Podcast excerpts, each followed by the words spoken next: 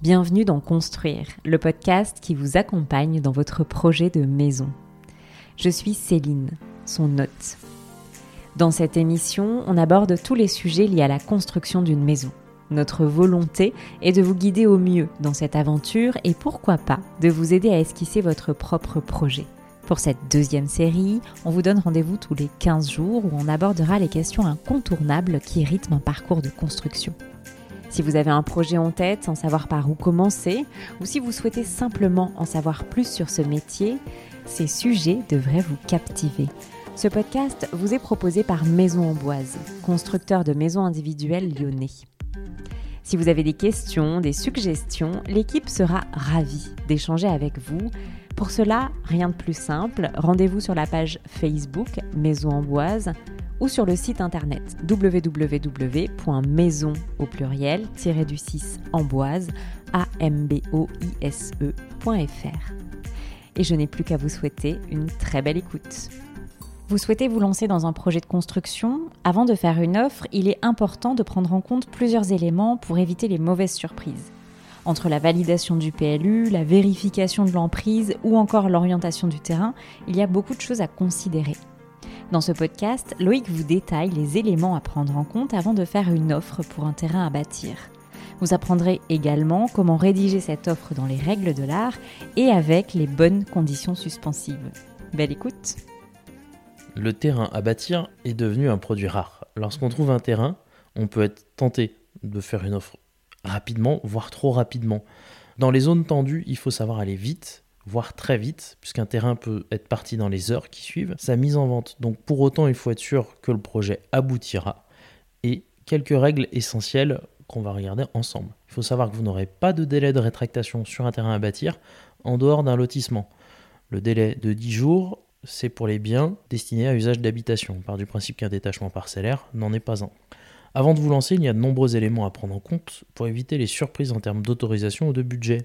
Il serait dommage de vous retrouver avec une maison à étage alors que vous rêviez d'un plein pied, parce que vous avez mal anticipé votre PLU.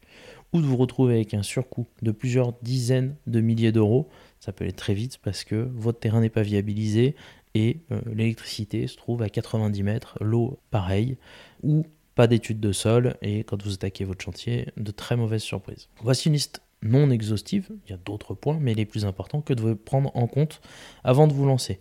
Premièrement, valider le PLU, valider les distances avec les voisins, la voirie, les hauteurs de construction qui vont définir les surfaces possibles aussi, donc le, coefficient d'emprise au sol.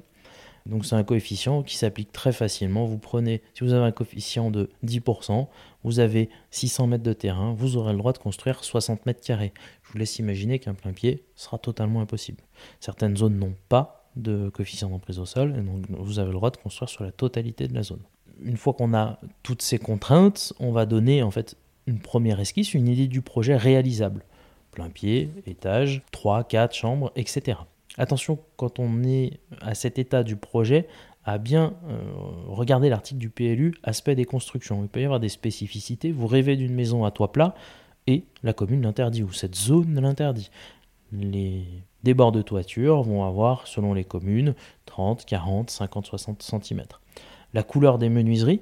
Le blanc est de plus en plus proscrit dans les communes, donc euh, au niveau des menuiseries, des bords, bandeaux, euh, etc.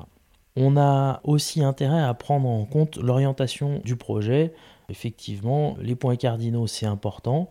L'idéal est d'avoir un accès au nord avec un terrain orienté sur le sud afin d'avoir les, baies vitrées euh, tournées vers le soleil en sachant qu'il existe des solutions pour tout.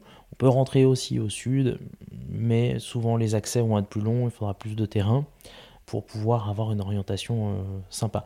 Mais tout est envisageable. Euh, l'avantage du neuf, c'est qu'on va pouvoir euh, moduler en fonction de la vue, des orientations, etc.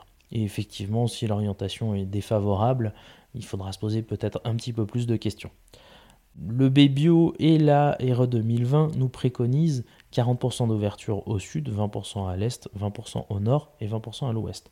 Grosso modo, c'est l'idéal pour une construction dite bioclimatique, puisque le BBio, c'est les besoins bioclimatiques d'une maison, c'est-à-dire les apports solaires on va devoir euh, générer avec notre chauffage en fonction de son orientation, de la surface de ses vitres, etc.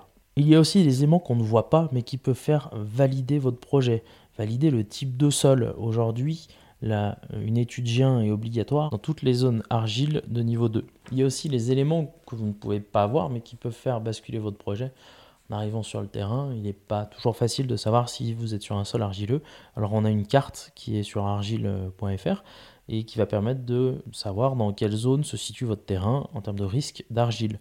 À savoir que le notaire doit vous informer si vous êtes dans des aléas moyens argile et annexer une étude de sol G1, qui est l'étude de base pour définir au moins quelle profondeur on va devoir ancrer les fondations.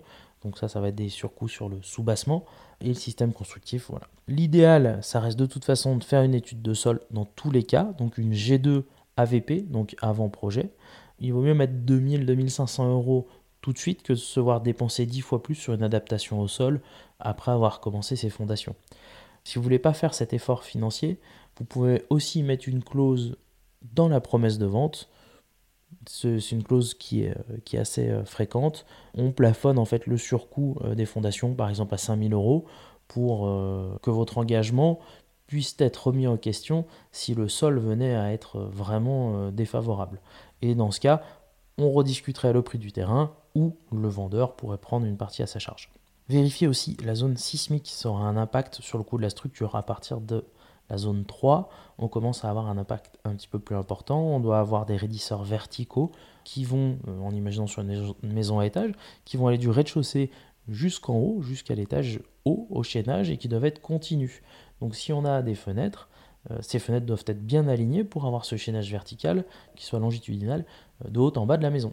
Autre conseil, euh, ne pas croire son œil, faites attention à la pente. On construit à plat 1m50 sur le largeur d'une maison, sur les 8 mètres euh, d'une construction classique. Ça commence déjà à faire. On arrive à jongler avec des vides sanitaires, mais euh, au-dessus d'un entre 0 et 1m20, on va dire qu'on peut continuer à travailler facilement sur du plein pied. 1m50, on peut le faire, mais il faut imaginer qu'on aura des talus en amont et en aval de la maison. Au-dessus d'un mètre cinquante, on va plutôt conseiller de créer des demi-niveaux pour pouvoir adapter euh, la maison. Au-dessus de 2 mètres 50, le sous-sol complet sera la meilleure solution. On optimisera bien mieux. Voilà. En tout cas, on arrive à créer beaucoup plus d'espace plan quand on a un projet qui s'adapte au terrain et non l'inverse.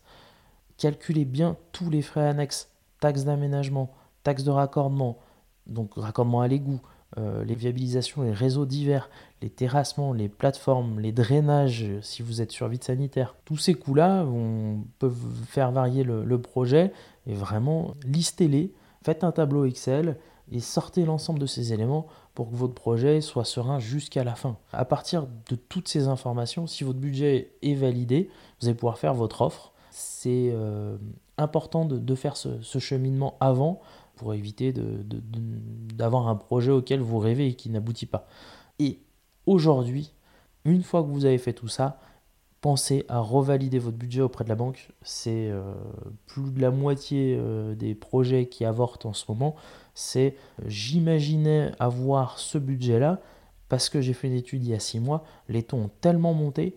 Aujourd'hui, on a un coût de crédit qui a quasiment doublé. Donc vraiment, faites attention à valider votre budget, demandez une simulation de financement auprès de votre banque, de votre, courtier, mais ne partez pas dans l'inconnu, vous pourriez avoir de mauvaises surprises. Un détail, aujourd'hui un dossier sans apport personnel, c'est très rare que vous trouviez un, financement.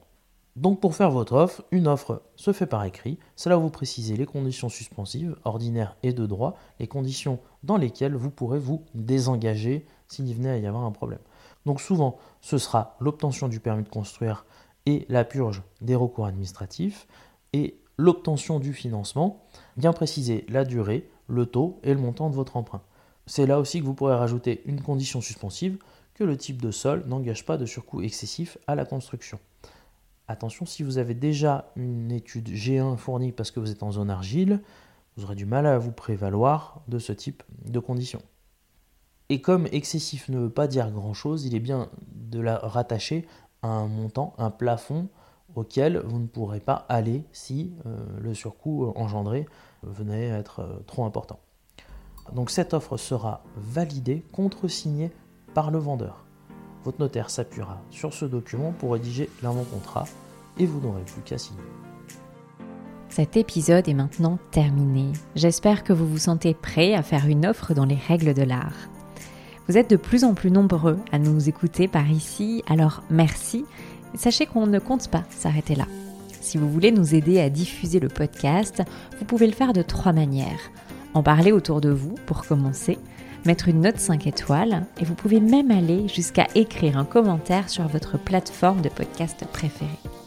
Si vous avez des questions sur euh, l'épisode qui vient de se dérouler, alors n'hésitez pas à contacter Loïc et toute l'équipe sur la page Facebook Maison Amboise. À bientôt!